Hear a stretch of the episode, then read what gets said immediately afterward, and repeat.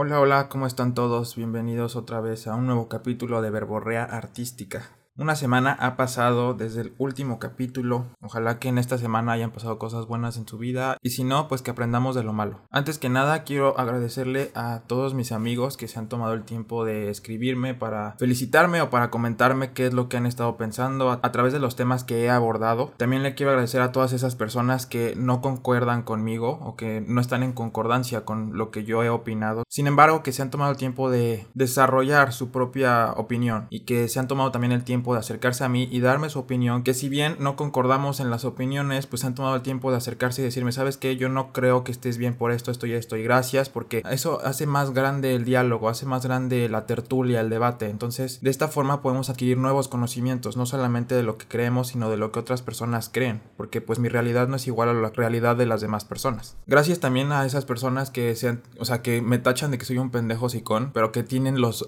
fundamentos, ¿no? Y tienen el tiempo de darme réplica. No sé quedan solamente en el insulto, ¿no? Que, o sea, me llaman pendejo, pero pues también me dan sus motivos, ¿no? Sabes que pues eres un pendejo por esto, esto y esto y esto. Y digo, bueno, pues va, se vale, ¿no? Así como yo soy reactivo, pues yo también entiendo que mis opiniones pueden generar reacciones en otras personas, ¿no? Y lo padre de estas personas es que pues se toman el tiempo de desarrollar y de elaborar su respuesta, ¿no? Su derecho de réplica. Y le quiero mandar un saludo muy especial a esos que se llaman mis amigos, pero que me tienen bloqueado de Twitter y que me dicen pendejo a mis espaldas para que no me dé cuenta. Pues también les mando un saludo, ¿no? Yo doy nombre y apellido, yo soy Oscar Herrera, yo estoy aquí opinando sobre temas que yo quiero en mi podcast. Yo elaboro, yo, yo trato de, de involucrarme en cuanto al conocimiento que estoy tratando de compartir. Y además de que doy mi nombre y apellido y es mi voz la que está dando la cara, soy responsable de mis opiniones, o sea, yo no me escudo detrás de una red social y yo no me escudo detrás de bloquear a la gente para hablar de ella. Yo creo que pues si vamos a hablar de ciertas personas, pues hay que dar la cara, ¿no? Y sabes qué decir, sabes que aquí estoy yo, Oscar Herrera, yo creo que tú eres un pendejo por esto, esto y esto. Digo, yo sé que, bueno, así me manejo yo, ¿no? Yo sé que hay gente que es cobarde, que se tiene que ocultar, ¿no? Que además, o sea, se supone que son mis amigos y me bloquean para que no lea sus pendejadas. Qué patético, pero pues como dije antes, ¿no? Comper, güey, o sea, este es mi podcast, si no te parece no me escuches. Y bueno, ya que saqué eso de mi ronco pecho... Pensé en no decir nada, pero la verdad es que yo soy muy reactivo y así me gusta ser, así me gusta manejarme y también es muy cansado ser siempre de bigger person y guardarte todo y güey, no, o sea, qué necesidad, ¿no? Y más cuando se trata de amigos, o sea, si alguien me viene a vivorear y no lo conozco, pues no hay pedo, güey, o sea, X de, las cosas de quien viene, ¿no? Pero que se supone que un amigo de repente te, te enteres que está hablando mal de ti a tus espaldas y yo me meto a ver si es cierto y me tiene bloqueado para que no lea sus mensajes, pues es que pequeñito, ¿no? Qué chiquito te has de sentir para que te tengas que esconder, para que no des razones ni motivos, pero pues cada quien, como siempre digo, de todo, para todo hay en la viña del Señor. Y bueno, ya entrando en tema, la semana pasada tuve una plática muy interesante con Stephanie Ross. Hola Steph, espero que me estés escuchando y espero que también te haya llegado como réplica de, lo que, de tus opiniones con tus amigos. Tocamos temas muy interesantes, sin embargo siento yo que solamente fue como la superficie, no, no, no pudimos ahondar y creo que hay mucha tela que cortar de varias cosas que mencionamos. Entonces el capítulo de hoy lo voy a dedicar a los temas de la infidelidad, del amor, del el sexo, de las relaciones. Y sé que esto puede estar un poco alejado del tema principal que es el arte. Sin embargo, el arte mismo es filosofía pura. Entonces, hablar de razones y de motivos por los cuales la gente actúa de cierta forma o por los cuales la gente piensa de cierta forma, pues también es parte de la misma filosofía y es parte de lo que nutre al arte mismo. En este capítulo quiero tomarme el tiempo para dedicarle un espacio más grande a todos estos temas y en esta semana me he estado cultivando lo suficiente como para poder expresarme sobre el tema. Porque está padre, o sea, está padre hablar de ciertos temas de forma casual, sin embargo, también hay que involucrarnos con un bagaje muchísimo más sólido. Platicando con Bere en la semana, ella me mandó un podcast que la verdad me gustó mucho, se los voy a recomendar. Se llama Estética Unisex. Por lo que he escuchado, no he escuchado la verdad los, todos los capítulos, pero algunos son bastante buenos y creo que abordan los temas de una forma muy culta, ¿no? Y además sus propias opiniones también son como informadas. Se ve que es gente que pues ya ha vivido y ha tenido experiencias que han forjado sus propias opiniones. Lo único que no me gusta y que pues también le voy a decir es que de repente repente la mujer, la chica que, bueno, la señora que conduce el programa junto con el chico, de repente tiene opiniones muy, muy extremistas, ¿no? Muy extremistas de feminismo extremo. Y yo no comulgo con esa ideología. Sin embargo, pues hay quien sí y pues está padre, ¿no? O sea, a mí la verdad es que en general sí me gustó el podcast. Y bueno, en este podcast, en uno de los capítulos donde hablan también justamente de poligamia y están hablando de la infidelidad y de las relaciones y de las monogamias y de los otros modelos que existen de relación, pues invitan a un psicólogo que se especializa en sexología y demás. Y él menciona dentro de su contenido a una psicoterapeuta que mm, llamó mi atención que se llama Esther Perel. Si quieren pueden buscarla. Y de hecho, mucho de lo que voy a hablar hoy lo saqué de una plática que tuvo, una TED Talk que tuvo en Estados Unidos y que es bastante buena. Búsquenla, se llama otra vez Esther Perel. Este tema de la infidelidad, ella lo aborda desde la perspectiva heteronormativa, o sea, desde una pareja en la cual existe un hombre y una mujer que están interactuando y tienen una relación. Esther comienza su TED Talk preguntando, ¿por qué se cree que el hombre es infiel por naturaleza? Y los motivos que da es que el hombre puede llegar, puede caer en el aburrimiento y el miedo a intimar, mientras que la mujer, los motivos de la mujer son por soledad y por hambre de intimar, o sea, la contraposición al hombre. Ella se pregunta, ¿es una aventura el fin de una relación? Se me hizo muy interesante que en, su plática ella toma una postura que es muy mediativa, no toma un bando, sin embargo se encuentra en medio y ella observa cómo se desenvuelven las circunstancias. Ella habla de un simple acto de transgresión que puede robarle a la relación de pareja la felicidad y la propia identidad. Y este simple acto es la misma infidelidad. Sin embargo, ella dice también que este simple acto no se entiende del todo. Ella lo menciona como una acto pobremente entendido. Sin embargo, yo no creo que sea pobremente entendido, sino que es más bien entendido unilateralmente en lo que pues en la cotidianidad y en la contemporaneidad tenemos entendido como lo es la infidelidad. Ella se hincapié de que el adulterio ha existido desde que el matrimonio ha existido y de esta forma también comenzó el tabú en contra del adulterio. Ella menciona mucho cómo a través de la historia el hombre ha tenido la licencia de engañar con poca o nula consecuencia, que es algo que Estefan y yo habíamos mencionado en el capítulo anterior, ¿no? Que usualmente el hombre es más permitido de realizar estos actos que la mujer. Y eso es un hecho, ¿no? Desde que vivimos en un patriarcado y se ha hecho como más visible esa tendencia, pues podemos verlo de una forma más objetiva. Y estos actos pues son contrarios a la mujer, ¿no? Que si es adúltera es castigada, exhibida e incluso es razón suficiente para matarla. O sea, aún existen nueve países en la actualidad donde la mujer puede ser asesinada por adulterio. O sea, podemos verlo también en la literatura, en las películas, en todo, ¿no? Incluso, o sea, hay un libro que pues yo leí hace mucho tiempo que se llama letra escarlata, que a esta mujer la acusan de adúltera cuando ella no era adúltera y la obligan a utilizar una A bordada en su vestimenta como adúltera para que la sociedad la castigue. Entonces es muy interesante cómo Esther aborda este tema desde una perspectiva mediativa, como mencioné, ¿no? O sea, ella no, no está tomando ningún partido, sin embargo es muy importante lo que ella está mencionando, ¿no? Como a, a lo largo de la historia, pues la mujer siempre tiene la carga más emotiva y la carga más, la que le merece un castigo cuando se trata de adulterio. Y menciona algo que a mí se me hizo bastante, o sea, me dio risa, pero que es real, ¿no? O sea, ella decía que la monogamia solía ser, antes era de una persona de por vida, o sea, tú buscabas a tu pareja y esa persona iba a estar contigo para siempre, ¿no? Y ahora la monogamia es una persona a la vez. Esa es la idea de la monogamia.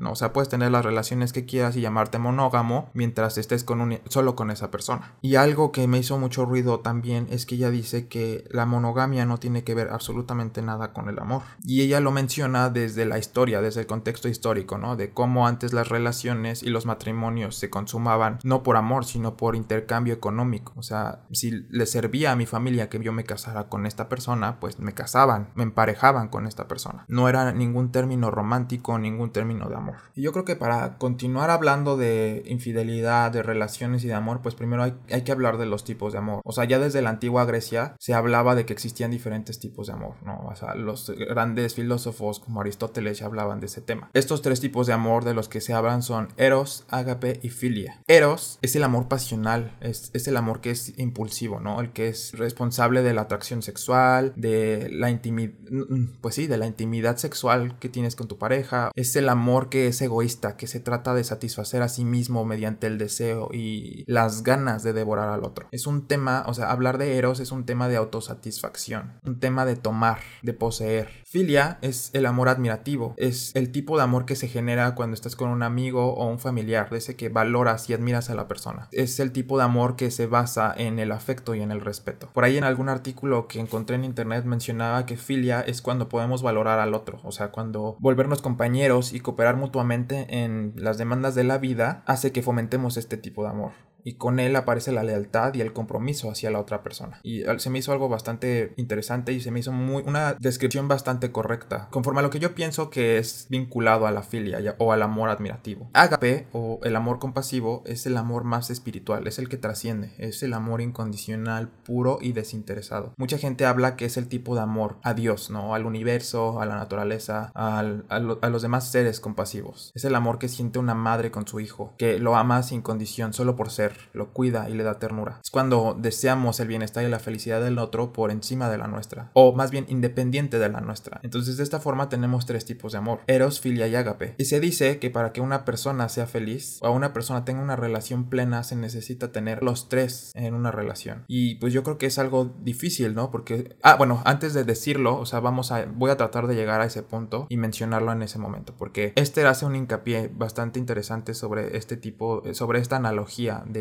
tener los tres tipos de amor en una sola persona. Antes de mencionar los tipos de amor, mencioné que la monogamia no tiene nada que ver con el amor. Y nuevamente esto nos lleva al contexto histórico de que los matrimonios que se volvieron monógamos a lo largo de la historia de forma de intercambio de bienes, te menciona por qué ella piensa que la monogamia no es inherente al amor. Menciona que pues el hombre confía en la fidelidad de la mujer para saber quiénes son sus hijos y quién se va a quedar con la vaca cuando él muera, ¿no? O sea, esta analogía de, de antaño, ¿no? De cuando teníamos ganado y pues los herederos se quedaban con el ganado. También hace un hincapié muy interesante sobre la definición de infidelidad y cómo a lo largo del tiempo esta se ha ido expandiendo. Como antes, pues la infidelidad solo se consumaba cuando había un acto sexual. Sin embargo, o sea, con un acto sexual con otra persona que no sea tu pareja. Sin embargo, en la actualidad ya el término se ha ampliado, ¿no? O sea, ya lo podemos ver en el sexting, en ver pornografía o quedarse activamente y en secreto en aplicaciones de citas mientras tú estás en una relación, que es algo más contemporáneo. Yo lo veo más como hacia la gente más joven que utiliza estas aplicaciones. Y que es un hecho, ¿no? Cuando yo alguna vez llegué a tener una relación y de repente escuchaba que sonaba el timbre de Tinder, pues obviamente yo reaccionaba, güey, ¿qué estás haciendo, no? O sea, si se supone que estamos en una relación, ¿por qué tú sigues buscando entablar ese tipo de relaciones con otras personas? Y lo que sucede es que como no hay una definición absoluta de lo que es la infidelidad, y esto es flexible, entonces lo que para unos es considerado infidelidad, para otros no. Y pues eso depende también de la forma en la que tú estás interactuando con tu pareja, ¿no? Y, y la forma en la que tú eres honesto con la pareja. Y también tiene que ver mucho con tu bagaje, con lo que te hace ser tú, ¿no? Con tus predisposiciones intelectuales, las cuales has adquirido mediante tus experiencias. Ella habla, ¿no? De la contradicción que existe sobre cómo una persona dice que está mal que su pareja tenga una aventura y mienta, pero a la misma vez las personas que dicen que si tuvieran una aventura también mentirían, caen en esa contradicción, ¿no? O sea, ¿cómo puedes tú juzgar a una persona si, si tú lo hicieras, también harías lo mismo? Y después de esto, ella menciona tres elementos clave de una infidelidad conforme a lo que ella ha estudiado y conforme a lo que ella ha visto en sus pacientes, porque ella tiene, ella atiende a parejas. Entonces, mediante su experiencia con estas parejas, ella creó una definición y en esta definición puso tres puntos que siempre convergen en todos los casos de infidelidad. El primero es, una relación secreta es el núcleo de la infidelidad. O sea, si tú estás en pareja y tu pareja tiene una relación secreta con alguien más, eso, ese es el núcleo de lo que llamamos infidelidad. El segundo punto es una conexión emocional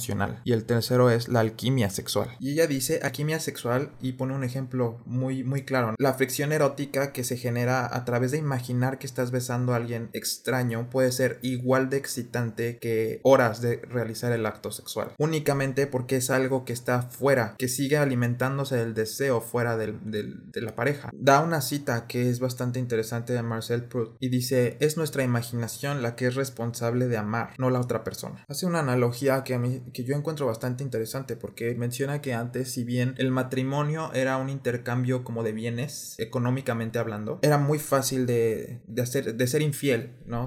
no había mucho en juego más que la economía. Y ahora estar en un matrimonio en el cual se basa en emociones y sentimientos se ha vuelto más complejo porque ahora no solo se ven afectadas las partes económicas y las partes materiales, sino que ahora nos vemos nuestras emociones, nuestra forma de percibirnos, de, valorarnos, de, de lo que sentimos como seguridad emocional también se ve afectado. Entonces, una infidelidad si antes nos afectaba económicamente, ahora nos afecta hasta la psique misma. O sea, cambia absolutamente todo lo que nosotros somos porque hemos depositado en la idea del matrimonio y de la pareja todo lo que nosotros somos como seres humanos, como seres inteligentes y sensibles. Ella menciona que existen tres eh, formas diferentes que ella cree que la infidelidad nos afecta diferente hoy en día. De cómo nosotros tenemos la idea romántica en la cual nosotros buscamos a una persona que llene completamente todas nuestras necesidades y que es una lista interminable, ¿no? O sea, que queremos que una persona sea nuestro amor más grande, nuestro mejor amigo, el mejor padre, el confidente en el cual más puedes confiar, mi compañero emocional y mi igual intelectual. Y entonces, cuando tú te juntas con una persona y estás depositando todo eso, pues significa que tú también lo eres para la otra persona. Eso dice que tú eres el elegido, el, la persona única, la persona indispensable e irreemplazable. Te vuelves esa unidad que tiene, que comparte todas esas cualidades. Y entonces, cuando sucede la,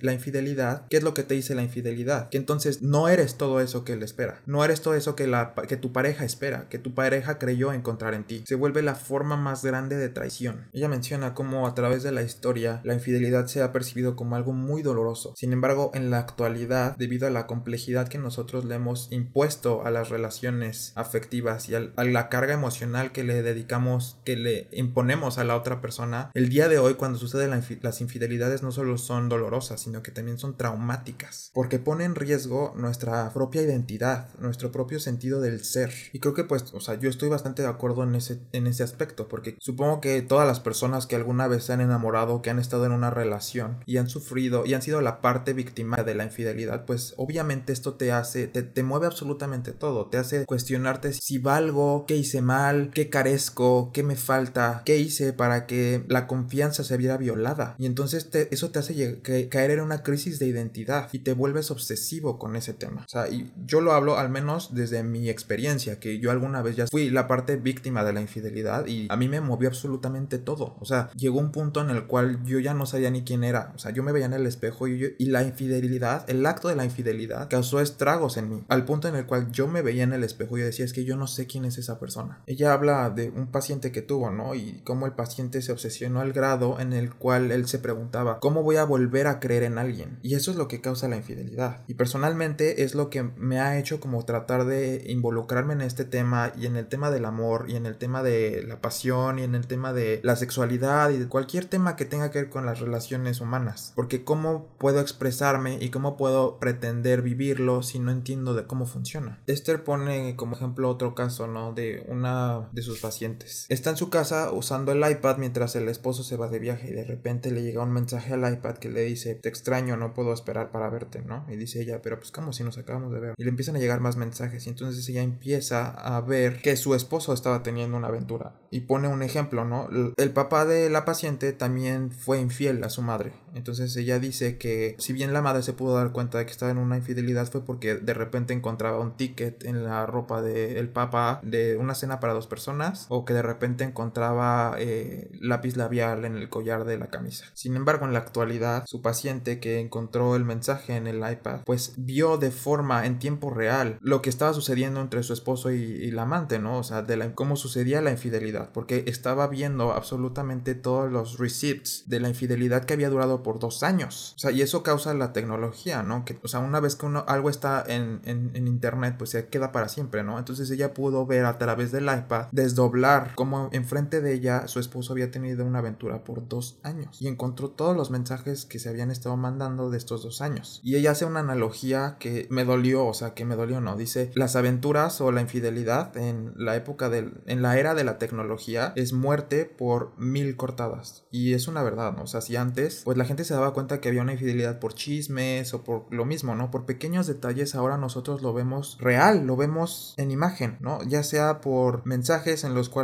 tú te das cuenta de que te están poniendo el cuerno porque estás leyendo sus deseos, sus anhelos, sus perversiones, su forma eh, sexual de expresarse, o porque te encontraste una foto, o porque te encontraste un video. O sea, ahora ya lo vemos más real y existen más hechos que lo hacen real. Ella habla de cómo vivimos en una era en la cual todos pensamos que tenemos el derecho de perseguir absolutamente todos nuestros deseos. Porque vivimos en la cultura en la cual todos pensamos que merecemos ser felices. Y dice, si antes la gente se divorciaba porque era infeliz, ahora la gente se divorcia porque cree que puede ser más feliz con otra persona. Y es de lo que Stephanie ha hablado, de lo que Bere ha hablado. Hola Bere, si me estás escuchando, gracias por pasarme ese podcast, la verdad. Me iluminó en muchos temas, ¿no? Y me llevó a encontrar a, a, a Esther. Muchas gracias, Bere. Ahora volviendo al tema, es de lo que yo he hablado bastantes veces, o sea, cómo esta cultura de tener que ser feliz y si no eres feliz estás mal y todo el tiempo perseguir la felicidad nos ha obligado, nos ha orillado a este tipo de cosas, ¿no? A creer que solamente tenemos derecho a ser felices, cuando eso es falso. ¿Quién te dijo que tienes que ser feliz? O sea, somos seres hipercomplejos, tenemos otro tipo de emociones. Vivimos tristeza, vivimos enojo, vivimos ansiedades, vivimos subidas y bajadas. O sea, porque tu vida de repente sea infeliz no significa que estás mal. ¿Por qué tenemos que vivir en la idea de que todo tiene que ser perfecto y que todo te tiene que llevar a la felicidad? Yo creo que si hay algo realmente tóxico es ese pensamiento. A huevo, o sea, a huevo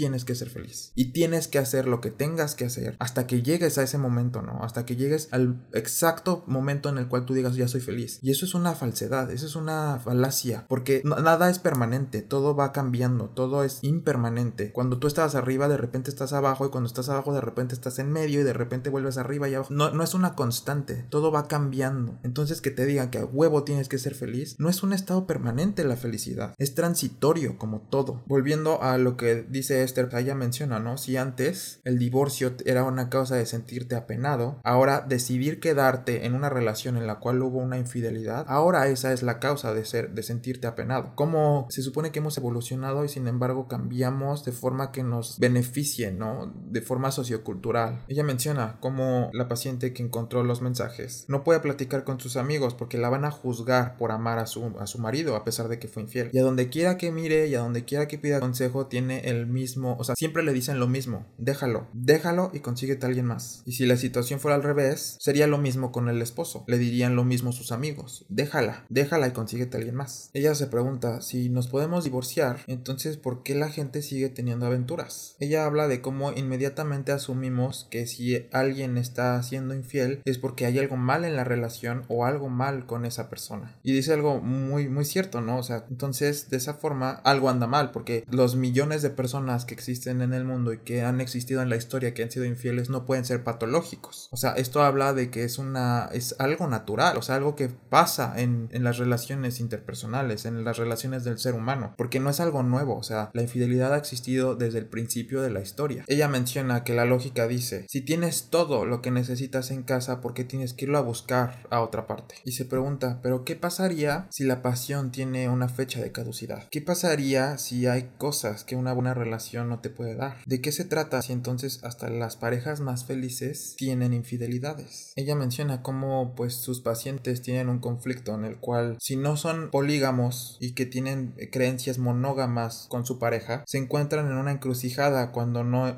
sus, sus valores y su forma de actuar no son similares, no son iguales. Ella menciona que la mayoría de sus pacientes han sido fieles por muchos años, pero llega un momento en el que quieren tomar ese riesgo, quieren salirse de lo que conocen y saben que el riesgo de hacer esta acción es que pueden perderlo todo. Pero el ¿qué riesgo tomar? ¿El riesgo de qué? ¿De, ¿De qué? ¿De recibir qué? ¿Un poco de qué? Y entonces después ella menciona que la infidelidad es una expresión de pérdida y de, de añoranza. Que usualmente cuando existen infidelidades es porque la persona acaba de perder algo o está viviendo un duelo. Y de esta forma la persona que está padeciendo está buscando una forma de conexión emocional, una forma de libertad, de novedad, de autonomía y otra forma de intensidad sexual. Alguna forma de traer nuevamente la vitalidad a nosotros, las ganas de vivir cuando nos encontramos frente a la pérdida y a la tragedia. Ella menciona que cuando a veces las personas tienen una infidelidad, tienen una aventura con otra persona, no es porque su pareja no esté llenando sus necesidades, sino porque están buscando encontrarse a sí mismos en otra persona. Y después dice que hay algo que todos sus pacientes que han tenido aventuras que han sido infieles tienen en común. Y esto es que dicen que ellos se sienten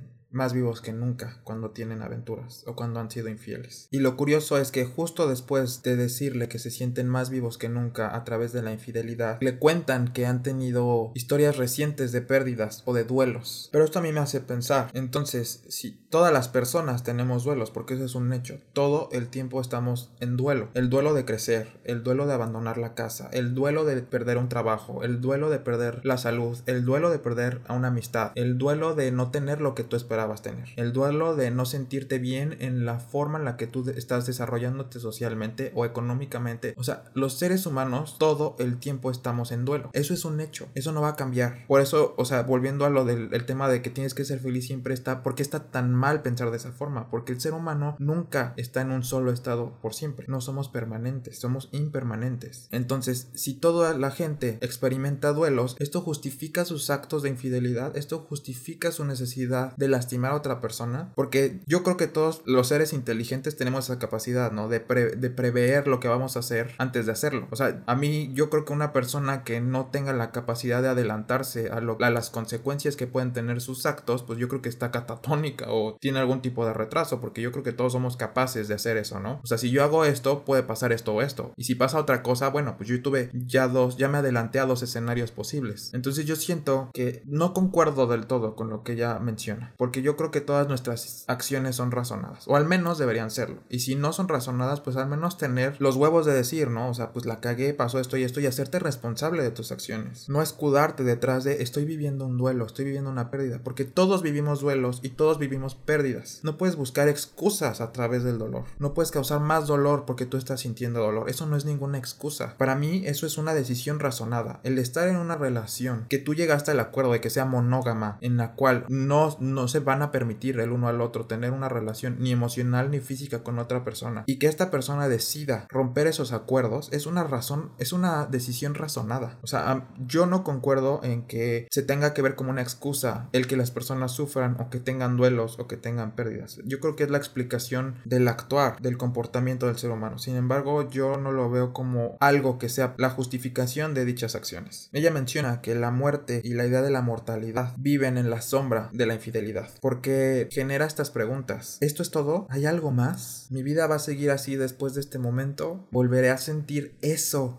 en el futuro otra vez? Y ella menciona que quizás son estas las preguntas que empujan a la gente a cruzar esa línea de acuerdos que tienen con su pareja, a cruzar esa línea en la cual cometen el acto de la infidelidad. Y cree ella que algunos, algunos actos de infidelidad son un intento de frenar el sentido de muerte y un antídoto para la misma muerte. Y después dice algo bien interesante porque menciona que contrariamente a la creencia popular, la infidelidad o las aventuras tienen que ver muchísimo menos con el sexo que con lo que tienen que ver con el deseo. Deseo de sentir atención, deseo de sentirte especial, deseo de sentirte importante, de sentirte deseado por otra persona. Y menciona también que el deseo de que nunca vas a poder tener a tu amante se vuelve una máquina de deseo mismo, o sea, se retroalimenta, te mantiene queriendo querer, te mantiene queriendo desear lo que no puedes tener. Que nos trae a un dicho muy famoso, ¿no? Porque siempre quieres lo que no puedes tener. Y después viene a un tema bastante interesante porque menciona que mucha gente puede pensar que este este tipo de acciones, o sea, los actos de infidelidad o las aventuras, no suceden en relaciones abiertas. Y dice, para empezar, la conversación de la monogamia es completamente diferente a la conversación de la infidelidad. Y dice que a pesar de que tenemos la apertura de poder tener diferentes parejas sexuales, aún nos sentimos atraídos por el poder de lo prohibido, de que si realizamos eso que no, no se supone que debemos hacer, entonces de esa forma sentimos que realmente estamos haciendo lo que sí queremos hacer. Y dice algo bastante interesante que a mí o sea, cuando lo escuché me dio risa y me causó admiración porque menciona que le dice a sus pacientes, si trajeras el 10% de ese deseo y de esa intensidad que proyectas hacia tu amante a tu propia relación, entonces jamás tendrías ningún problema, no tendrías por qué venirme a ver como terapeuta. Y es curioso, ¿no? Porque siempre buscamos fuera lo que podemos tener adentro. Y yo a esto, o sea, vuelvo a lo, volviendo a a las conclusiones que pude llegar con Stephanie o que pude llegar con Bere o que pude llegar en mi soledad, vuelvo a lo mismo, todo es un tema de honestidad, de honestidad contigo mismo y de honestidad con tu pareja. O sea, qué tan difícil es que hables con tu pareja y le digas, sabes que sexualmente me siento muy constipado, necesito algo más, necesito ponerle sabor a nuestra relación. Y entonces de esa forma juntos pueden llegar a algo. Ahora, después de todo esto, Esther Perel menciona, ¿cómo puedo llegar a sentirme curado o a sanar después de una infidelidad? Menciona cómo el deseo se mueve muy profundo dentro de nosotros, de la misma forma que la traición, también se mueve muy dentro y muy profundo de todos nosotros. Y menciona también que a pesar de que es algo que se arraiga muy muy dentro de nosotros, también puede ser posible de sanarlo. Dice que muchas, eh, muchas aventuras y muchas infidelidades son el último clavo para separar una relación que ya estaba muriendo, que ya se estaba destruyendo, que de por sí, por sí sola ya no estaba funcionando. Entonces el acto de cometer la infidelidad era lo último que necesitaban para poder separarse. Menciona también que hay otras personas que encuentran en la infidelidad nuevas posibilidades, que yo creo que para llegar a ese nivel tienes que ser una persona que se conoce bastante bien y que tiene la capacidad de poder sanar, ¿no? De poder entablar un diálogo a, partir de lo que sucedió con tu pareja y también que ambos quieran continuar con, con la relación, porque puedo entender ambas partes, puedo entender que la traición sea tanta que te haga dudar de ti mismo y que tú ya no necesites eso y que si regresas con la misma persona vas a estar todo el tiempo pensando y si vuelve a suceder y, si me vuelve a ir y si le vuelvo a abrir la puerta y qué tan estúpido voy a hacer si lo vuelvo a hacer, me enamoré de la piedra y voy a volver a caer con la misma piedra. Y también puedo entender la otra parte de pues sabes que si la cagaste, si me heriste, pero pues también te amo, o sea, lo que hemos construido y las cosas buenas sobrepasan a las cosas malas, sobrepasan este desliz que tuviste, esta, este error que tuviste. Y podemos a partir de esto trabajarlo para que se pueda construir algo nuevo. Puedo entender ambas partes y siento que es dependiendo de cada relación y de cada interacción entre parejas la posibilidad de poder construir algo nuevo a partir de lo que ya se destruyó con la infidelidad o de la separación, porque a veces no todos estamos en el mismo momento emocional intelectual en el cual tú puedes estar listo para perdonar las cosas. A veces es mejor dejar las cosas ir. Sin embargo, también entiendo que no porque haya cosas negativas tienes que dejar ir algo que puede solucionarse, que puede crecer a partir de, del tropiezo. Ella menciona cómo la mayoría de las parejas que ella ha tenido como pacientes se quedan juntas a, pesar de que existió una infidelidad y cómo la mitad de estas parejas apenas y sobreviven, apenas y están, están dando patadas de ahogado para mantenerse a flote y hay otras que dentro de la crisis encontraron una oportunidad de crecimiento. Ella menciona que se ha dado cuenta que muchas parejas justo después de la infidelidad en las reminencias que quedan de su relación han encontrado nuevas, nuevos horizontes y nuevas profundidades en las cuales su interacción se vuelve más significativa, más honesta, con más apertura que antes, porque el acto de la infidelidad rompió el status quo en el cual se había estancado su relación. Y pues yo honestamente, o sea, de, de forma personal, lo puedo encontrar bastante lógico. Sin embargo, hay una parte de mí que choca con esta idea porque siente que es la forma en la cual tú estás excusando el acto de la infidelidad. Y sé bien también que, o sea, a lo mejor esto es una, una parte muy visceral mía, muy, muy reactiva a la infidelidad, porque pues yo en mi, en, en mi contexto y en mi bagaje he vivido infidelidades que me han orillado a tomar posturas muchísimo más estrictas conforme a la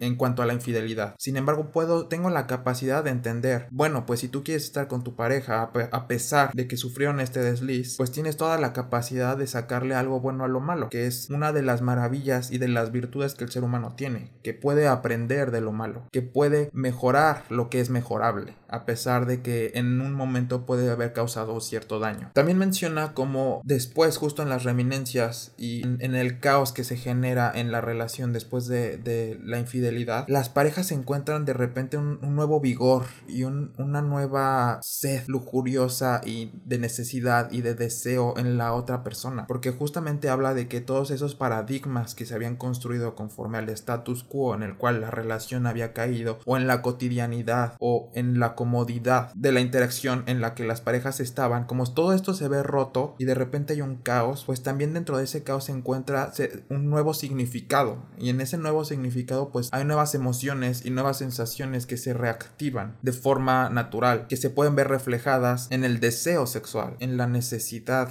física que se tienen en uno al otro y que la mayoría de estas parejas no saben de dónde vino. Dice una cita, bueno, más bien yo voy a decir una cita de ella que es algo acerca de la pérdida, del miedo de perder algo, reaviva el deseo. Y pues es, es algo que pues podemos ver todos, ¿no? O sea, cuando te das cuenta, no, no, sabes lo que tienes hasta que lo pierdes o hasta que estás cerca de perderlo, ¿no? Entonces eso le da un nuevo significado, reaviva el significado que antes tenía la relación. Ya casi al final de su plática, ella menciona que la mayoría de la gente se siente culpable de haber lastimado a su pareja, pero no se siente culpable de haber experimentado la infidelidad, de haber experimentado algo nuevo con otra persona. Y bueno, quizá no nuevo, sino algo diferente. Sin embargo, o sea, regreso a mi idea de que siento yo que es una forma de excusar el acto de la infidelidad, porque toda acción es razonada, o sea, yo, yo sigo en eso, o sea, al menos es que yo no sé, la verdad me, me, me causa un conflicto interno, porque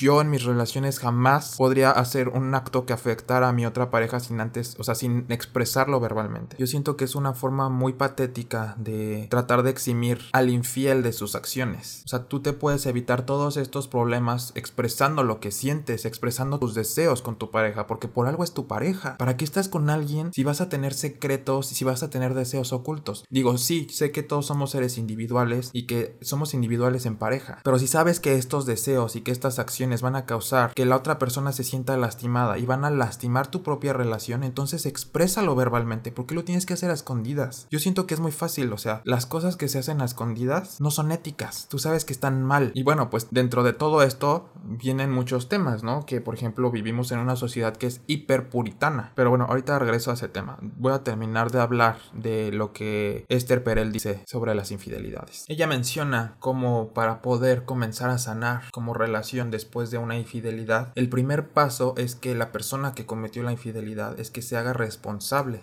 de su acto, que diga sí, yo cometí este acto, yo cometí una infidelidad, que cargue en sus hombros lo que está realizando, las consecuencias de la acción que hizo. De esta forma, entonces la otra persona, la, la que sufrió la infidelidad, puede comenzar a sanar y puede comenzar a generar los pequeños brotes de confianza que se deben generar en una relación. Ella menciona que el siguiente paso para la persona que sufrió la infidelidad es realizar cosas o traer nuevas vivencias que te devuelvan el sentido de, de, valía, de tu propia valía, de tu propio valor, que te devuelvan ese sentido de autoestima que perdiste por el acto de la infidelidad. Menciona que es importante que te rodees de amigos y de amor y de interacción con otras personas que te devuelvan la alegría y le den significado a tu propia identidad. Y dice que más importante que, o sea, que lo, importante de todo esto es dormir o entumir esos deseos, esos sórdidos deseos de saber por qué fue el acto de la infidelidad, para evitar las preguntas de dónde estabas, por qué lo hiciste, qué tan seguido, esa persona era mejor que yo en la cama, preguntas que solo generan más dolor y que además esto causa que te mantengas despierto de noche. Entonces, pues básicamente está diciendo que tienes que mantenerte ocupado para que tu mente no vaya y no tenga pensamientos rumeantes de este tipo que te quiten la calma y la tranquilidad. Que vuelva lo mismo. Siento yo que es una forma de quitarle el peso a las acciones de la otra persona, ¿no? Porque yo tengo que cargar con la responsabilidad y con el duelo y con el daño de tus acciones. Que a fin de cuentas es lo que sucede cuando estás en una relación, ¿no? Que el actuar de la otra persona siempre te va a afectar. Y es la ambivalencia y la dualidad de estar con alguien, ¿no? Que tiene el poder de elevarte al cielo o de enterrarte en la tierra. Yo creo que mucho de lo que dice Esther es, es raya en el optimismo, ¿no? O sea, digo, yo la verdad nunca he tenido una pareja la cual yo pueda haber visto a futuro. Digo, obviamente todos tenemos esas ilusiones al principio de la relación en la cual tú empiezas a construir escenarios en tu mente que son independientes de la realidad. Pero también creo que hay un alto para las cosas, ¿no? O sea, yo siento que después de una infidelidad, al menos en mi bagaje, en, en lo que, en quien yo soy como persona, yo no podría volver a confiar en alguien. Porque si ya me lo hizo una vez, ¿qué hace que no me lo voy a volver a hacer otra vez? ¿Por qué tendría yo que volver a creer en la otra persona? ¿Por qué tendría yo que volver a exponerme a, a, sufrir este tipo de acciones. Sin embargo, pienso también, pues es que cada relación es un arriesgarse, es ponerte en las manos de la otra persona porque te estás abriendo y el abrirte hacia la otra persona también te deja expuesto. Volviendo a lo que dice Esther, en lugar de pensar el por qué y el cómo y el con quién y cuánto y,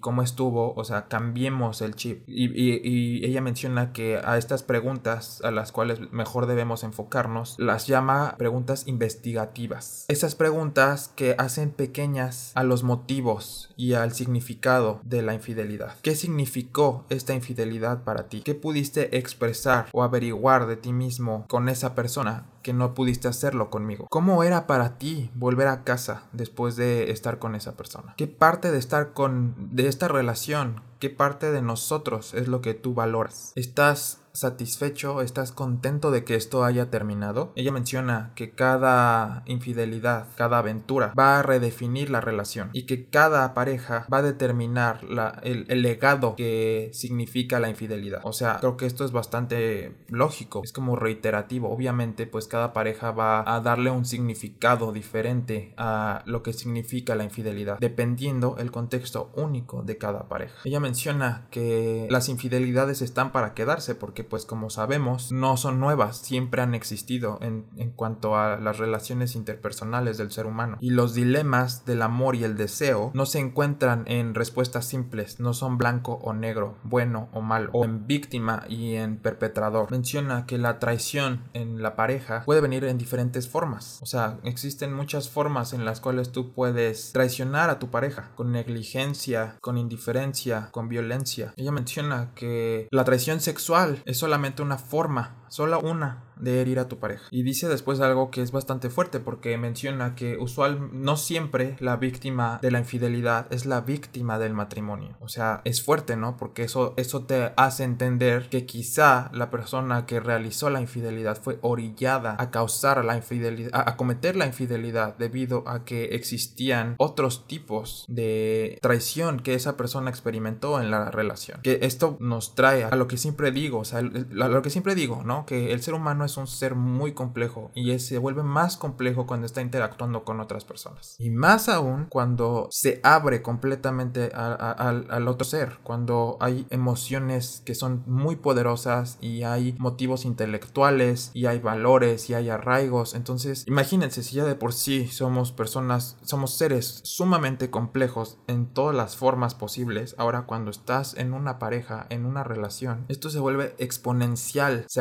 se magnifica ella menciona que ve desde dos perspectivas a la infidelidad. La traición y el dolor de una parte y el crecimiento y el autodescubrimiento de la otra parte. Lo que te hizo a ti la infidelidad y lo que significó para mí. Y al finalizar su conferencia ella menciona que cuando las parejas llegan después, justo después de que se hizo, de que sucedió la infidelidad o de que se ha revelado la infidelidad, ella siempre les dice, y cito, hoy en el oeste la mayoría de nosotros vamos a tener dos o tres relaciones o matrimonios y algunos de nosotros los vamos a tener con la misma persona.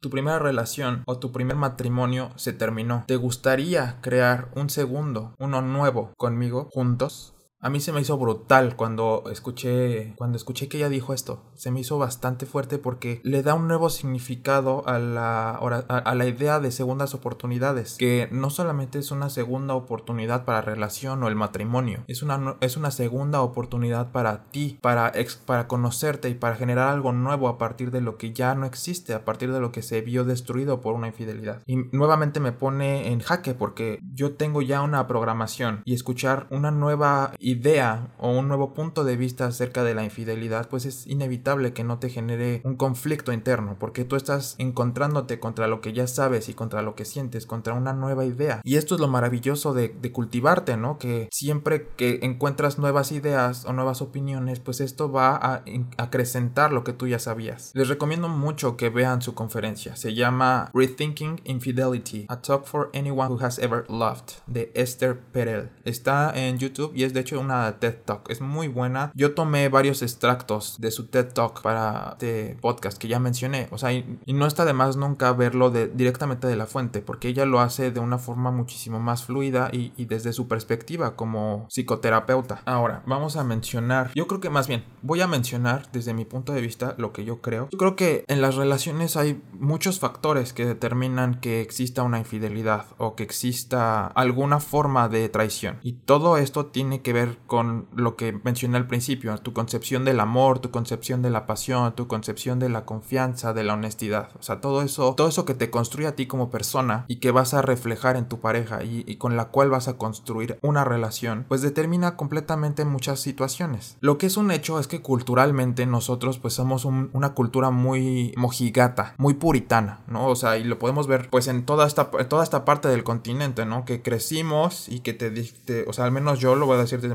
desde mi perspectiva, que crecimos y crecimos viendo telenovelas y crecimos viendo programas de televisión mexicana en la cual te dicen, pues solo te vas a casar con una persona y esa persona va a ser a la que vas a amar toda tu vida y con la que vas a tener tu primera vez y con la que vas a experimentar y con la que vas a probar y con la que vas a crecer y, o sea, y es duro, es duro porque te están privando de mucho conocimiento con esa idea. O cómo es mal visto que la gente tenga relaciones sexuales con diferentes parejas antes del matrimonio. O cómo hay gente que, puta, ya me embaracé, vamos a casarnos ahorita, ¿no? Que es una ideología que yo creo que es muy de pueblo y que también tiene mucho que ver con la religión, que se va arraigando, ¿no? Tan solo que la Biblia diga que está penado que la persona eh, tenga un, una infidelidad o cometa este tipo de acciones, pues a mí se me hace muy arcaico, ¿no? O sea, los seres humanos vamos, seguimos en evolución constante y, gracias a eso, pues nos vamos adaptando a las situaciones. Yo creo que vivimos en una sociedad, como ya mencioné, altamente puritana, o sea, que no podamos hablar de sexualidad con los niños, que no podamos explicarle a los niños qué está pasando, que no podamos explicarle, sabes que existen diferentes géneros, puede ser homosexual, puede ser lesbiana, puede ser bisexual, como forma de hacerlos más intelectuales, de que vayan absorbiendo información y que vean que la realidad es diferente a la que se trata de ocultar. Yo me acuerdo que para que yo pudiera saber cómo funcionaba la sexualidad o para mi primer acercamiento a la sexualidad fue por un libro. O sea, yo vengo de un núcleo familiar de doctores y que los mismos doctores tengan tapujos al hablar de la sexualidad a mí se me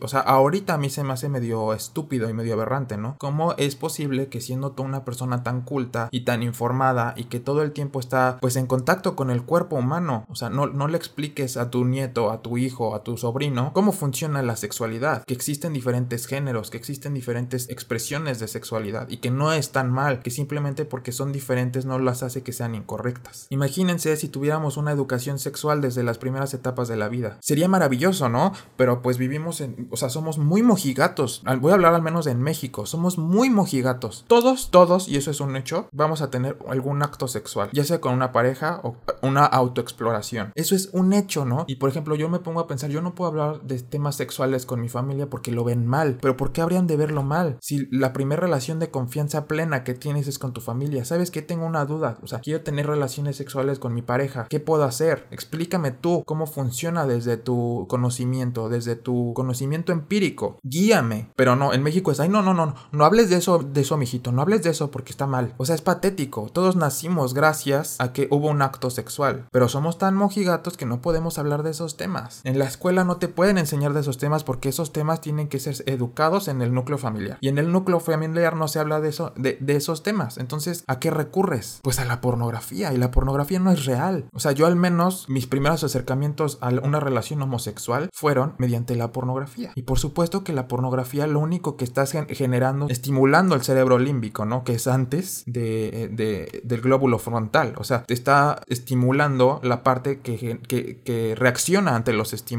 que es la, parte animal, que tiene que ver con el cerebro reptiliano. O sea, te está, te está estimulando sexualmente y te está estimulando el deseo, pero no te está estimulando la complejidad que hay detrás de un acto sexual. O sea, mucha gente cree que el hombre pues es más animalesco que la mujer, ¿no? Que el hombre es más de reacciones, de estímulos ¿no? Reacciona ante el estímulo. El hombre tiene cosas más permisivas y la mujer es más intelectual, más emocional. Y eso es falso totalmente, ¿no? Eso es algo que, que la modernidad ha ido rompiendo, ¿no? Estos paradigmas y estos tabúes y estos, estas ideologías tan estúpidas que pues a lo largo del tiempo se fueron, se fueron perpetuando por utilidad. Y eso es totalmente falso. O sea, que la gente diga, pues el sexo no tiene nada que ver con el amor. A mí se me hace, o con, con, la emoción, a mí se me hace muy, muy, muy denigrante. Se me hace como que minimiza la complejidad del ser humano. Porque en esos actos sexuales tú estás buscando llenar ciertos vacíos. Y eso es algo real. O al menos yo lo puedo, voy a, o sea, voy a decirlo desde mi perspectiva. Porque es algo que yo he vivido. Yo soy una persona altamente cambiante emocionalmente. A veces, a veces sufro de depresión y a veces estoy muy bien como ahora, ¿no? Y cuando he sufrido de depresión me he dado cuenta también que mi líbido se ha acrecentado. ¿Por qué? Y ya que lo racionalizo, pienso, por, pues es muy lógico, ¿no? Si estoy en depresión y no le encuentro sentido a la vida y no hay nada que me llene y me siento muerto, me siento como un zombie, pues obviamente voy a buscar ciertas cosas que me arraiguen a la vida, que me vuelvan a traer nuevamente a sentirme vivo. Y en esto viene el deseo y viene la pasión. Y aquí volvemos a Eros, que es una,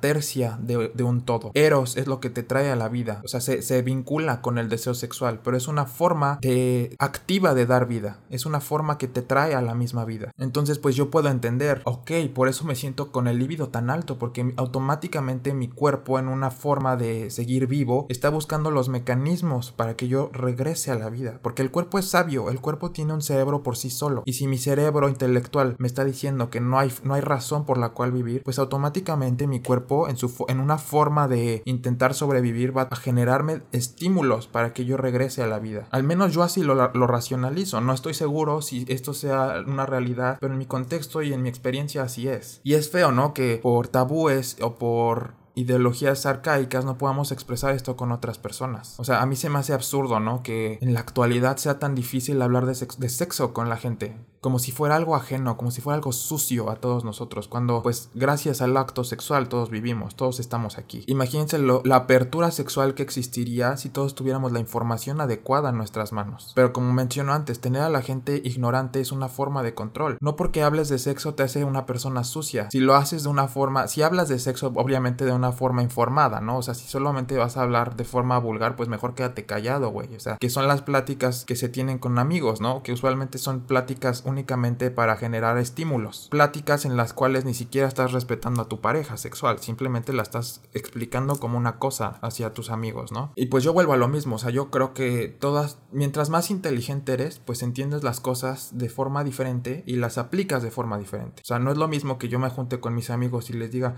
no mames, güey, me acabo de echar un culo bien rico, cabrón. A que yo les diga, güey, pues acabo de tener una experiencia sexual con una persona que me generó este tipo de ideas y este tipo de pensamientos y que me hizo conocerme de otra forma, ¿no? Y, entender que la otra persona pues también está en la misma búsqueda o algo así. Hay formas diferentes, ¿no? De, interactuar con las ideas. Y digo, cada quien está en su derecho de vivir su, de, vivir su proceso en diferentes etapas. Pero atorarte en un, en un solo, en, una sola forma, pues a mí me se me hace como muy, se me hace un desperdicio como humanidad, ¿no? O sea, como ser humano. O sea, y para todo hay tiempo, ¿no? O sea, está bien que con tus amigos puedas hablar de estos temas, pero pues también trata de evolucionar, cabrón, ¿no? O sea, no te quedes solamente en el sexual como un animal. Y es de ahí de donde yo opino que la monogamia es, solamente de gente inteligente. Es gente que racionaliza sus sentidos, sus emociones, sus deseos, sus pasiones. En cambio, la gente que es polígama o que es promiscua, bueno, no, porque ni la promiscuidad, ni la promiscuidad tiene que ver. Más bien la, la, gente que es polígama. Sucumbe totalmente ante sus deseos. Me acuerdo que una vez estaba platicando con un güey en Tinder y me decía,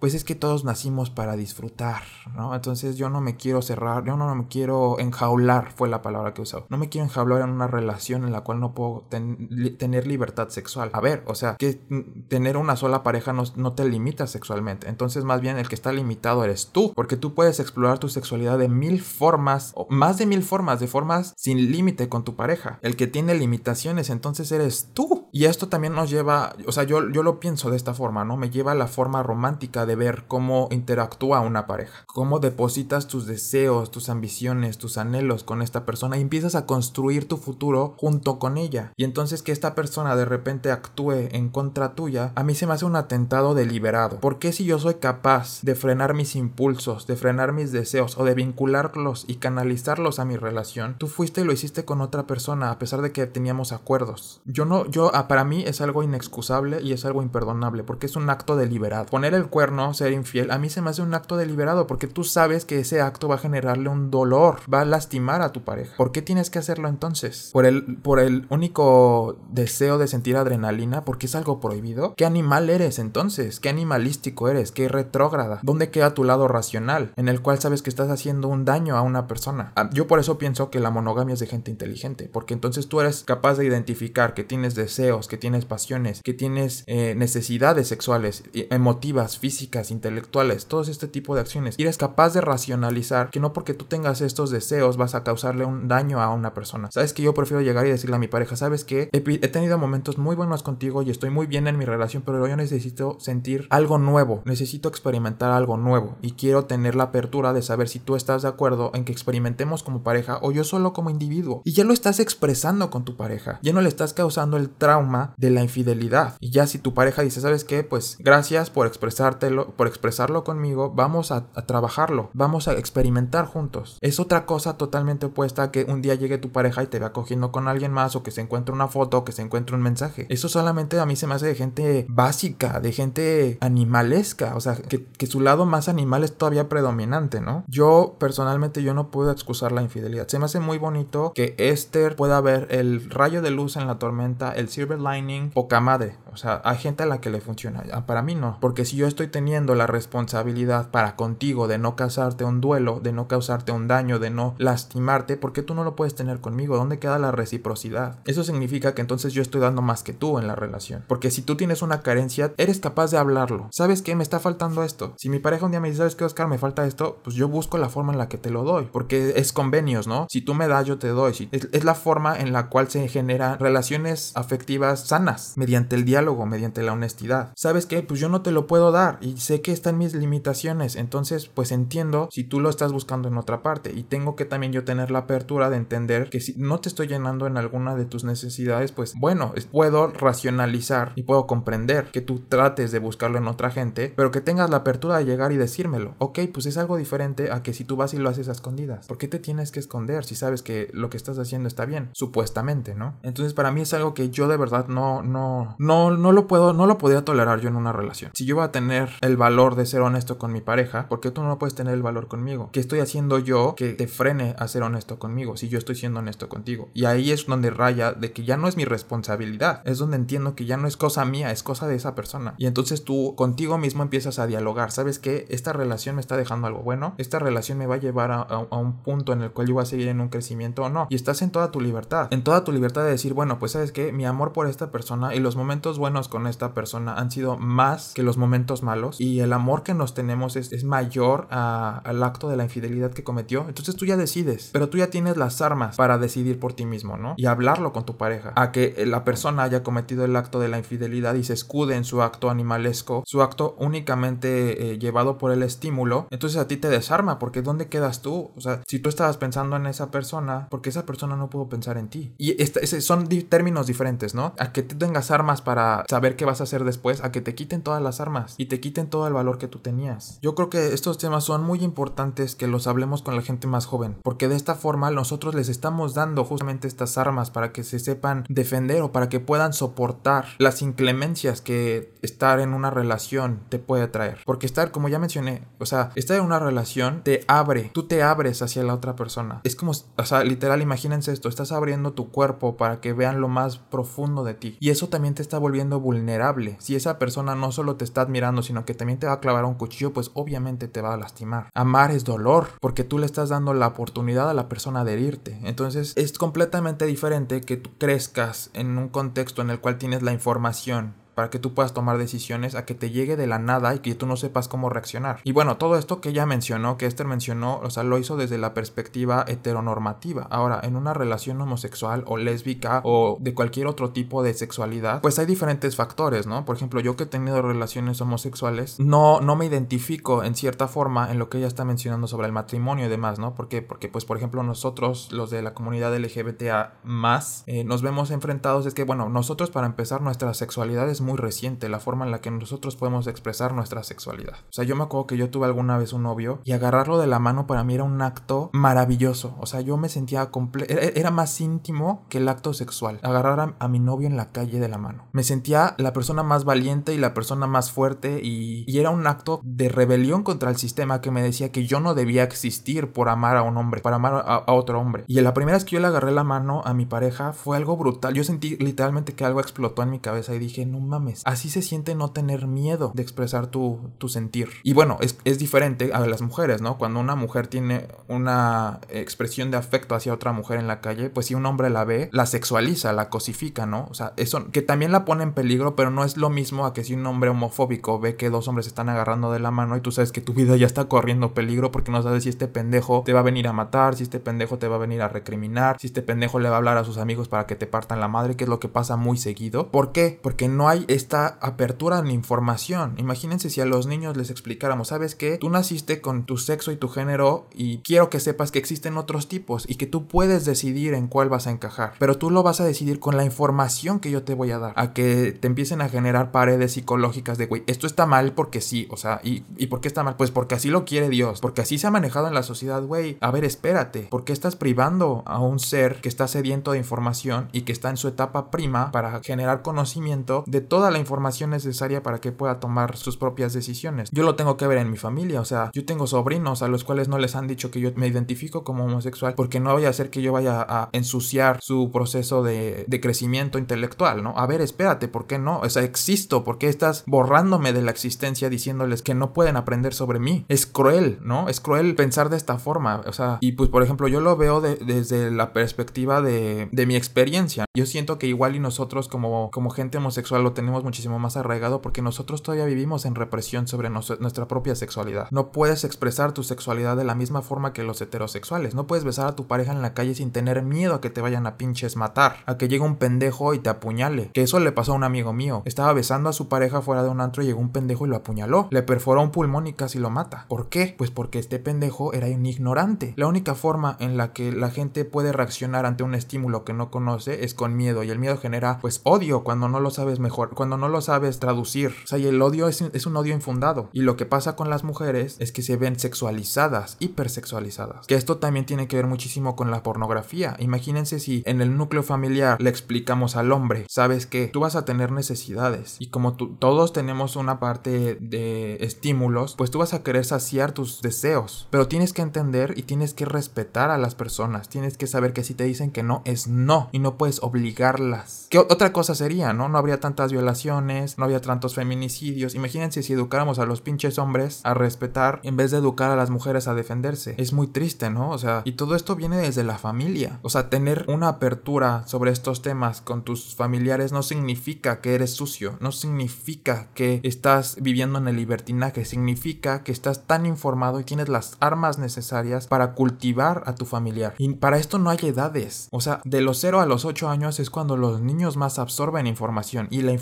que están absorbiendo se va a quedar absolutamente toda su vida y va a definir quiénes son como adultos. Si tú nutres a un niño con fobias, con tabúes, con barreras intelectuales, obviamente ese niño va a crecer así, va a crecer siendo limitado. Entonces, ¿por qué no tenemos la educación sexual y la educación cultural de explicarle a la gente cómo funcionan las relaciones desde las etapas básicas? Porque es súper popular, ¿no? Que llegan, ¡Ah! ¿cuántas novias tiene mi sobrino en el kinder? A ver, cabrón, espérate. O sea, todavía ni le has explicado cómo funciona una relación para llegar al noviazgo, cómo funciona que una persona se acerque a la otra y se empiecen a conocer hasta que lleguen a una relación. Y tú ya le estás hablando de novios, güey. No sabes si el niño es gay, no sabes si el niño va a tener otra eh, ideología de género. Pero como es lo popular, como es lo general, como es lo que las mentes pequeñas han ido nutriendo, pues es normal que mentes pequeñas generen mentes pequeñas. Yo hablando de estos temas con mis amigos, o sea, creo que llegamos a bastantes acuerdos, eh, bastantes puntos de convergencia. ¿Tú serías capaz de perdonar una infidelidad? Sí, no. ¿Tú serías capaz de tener una relación poliamorosa o polígama? Sí, no. O sea, a mí se me hace muy interesante platicar con gente que, eh, con gente común, como yo, porque todos tenemos una experiencia de vida. Y esa experiencia de vida nos da derecho a opinar sobre lo que hemos vivido y sobre lo que nosotros conocemos. Y después, pues yo ya me puse a investigar con alguien que sea especializado en ciertas experiencias de vida, como esta mujer, esta chingonería de mujer, o sea, porque esta mujer es una chingonería, Esther, que se especializó única y exclusivamente en parejas, la infidelidad, cómo funciona la interacción entre una persona y la otra, o sea, eso te va nutriendo de lo que tú ya sabes mediante la experiencia, ¿no? Reaprendes ciertas cosas que antes no sabías, que es la capacidad y la virtud del ser humano de aprendizaje, ¿no? Y bueno, pues yo siento que ya, ya me extendí muchísimo, yo creo que este tema todavía hay mucha tela que cortar, o sea, todavía hay mucho que mencionar, pero creo que este capítulo ya va a ser uno de los más largos que he tenido, de mis verborreas que he tenido con más extensión. Lo que yo les puedo decir es que quieran lo que quieran, deseen lo que deseen, está bien, siempre y cuando, si van a una relación, tengan los huevos para empezar, el valor de ser honestos consigo mismos y para con su pareja. Se vale tener dudas, se vale tener miedo, se vale padecer, mientras seas honesto. En el momento en el que tú estás rompiendo esa honestidad, lo estás haciendo deliberadamente y toda acción tiene una consecuencia. Entonces vamos a pensar que si yo estoy teniendo alguna necesidad que no se está viendo llenada y yo decido buscar a alguien más que la llene, entonces tengo que saber que va a haber una consecuencia de esa acción. Que es muy fácil, ¿no? O sea, yo por ejemplo, volviendo a a mis mis experiencias personales, tuve una relación muy tóxica en el pasado, en el cual todas sus carencias me las achacaban a mí. Y obviamente, siendo muy honesto con ustedes, en mi filosofía siempre ser un libro abierto, porque no tengo nada que ocultar, porque soy un ser humano como todos los demás. Y hay gente que no merece eh, conocerme de esta forma, pero bueno, lo, lo decido en este capítulo. Yo me sentía tan mal conmigo mismo, yo decía, es que ¿qué hice yo para que esta persona se, se comporte de esa forma conmigo? Para que esta persona me ponga el cuerno. ¿Qué tanto, qué tan poquito me quiero para seguir con alguien que me sigue siéndome infiel? Y llegué yo al punto de la destrucción total que un día yo dije, sabes que ya no quiero vivir. Tiempo después, con ayuda, con amor de otras personas, yo me di cuenta que no era, no dependía de mí que esa persona actuara así, pero sí dependía de mí que yo decidiera seguir con esa persona. Y por más fe que yo quisiera tener en la relación, y por más fe que yo quisiera tener en la persona, y por más fe que yo quisiera tener en los ideales que yo me había puesto, y en los deseos que yo quería tener, y en, en realizar esa imagen que había pintado en mi cabeza tan maravillosa de nosotros dos juntos por siempre contra todo, por más que existiera eso, la realidad me estaba diciendo otra cosa diferente. Una persona que te ama no te va a herir, y eso es una ley universal. Sí existe la posibilidad de que te hiera, y sabes que se vale, se vale, sabes que la cagué, pero llegas y pides perdón y buscas cómo enmendar las cosas, pero si esa persona lo hace una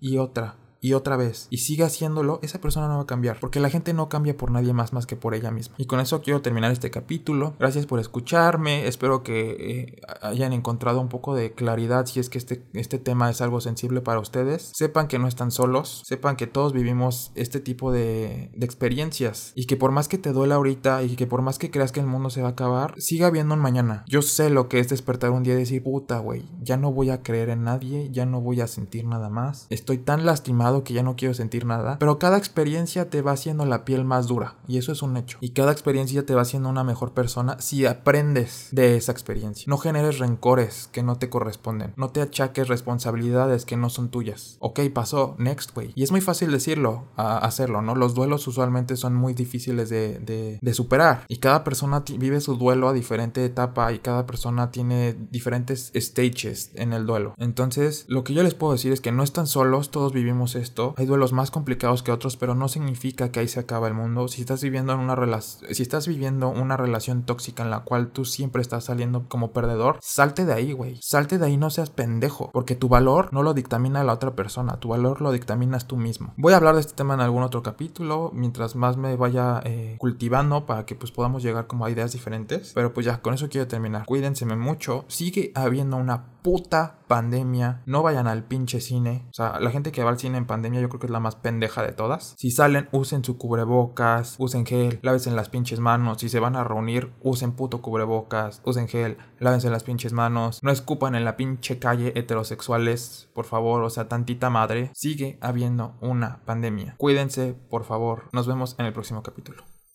Chao.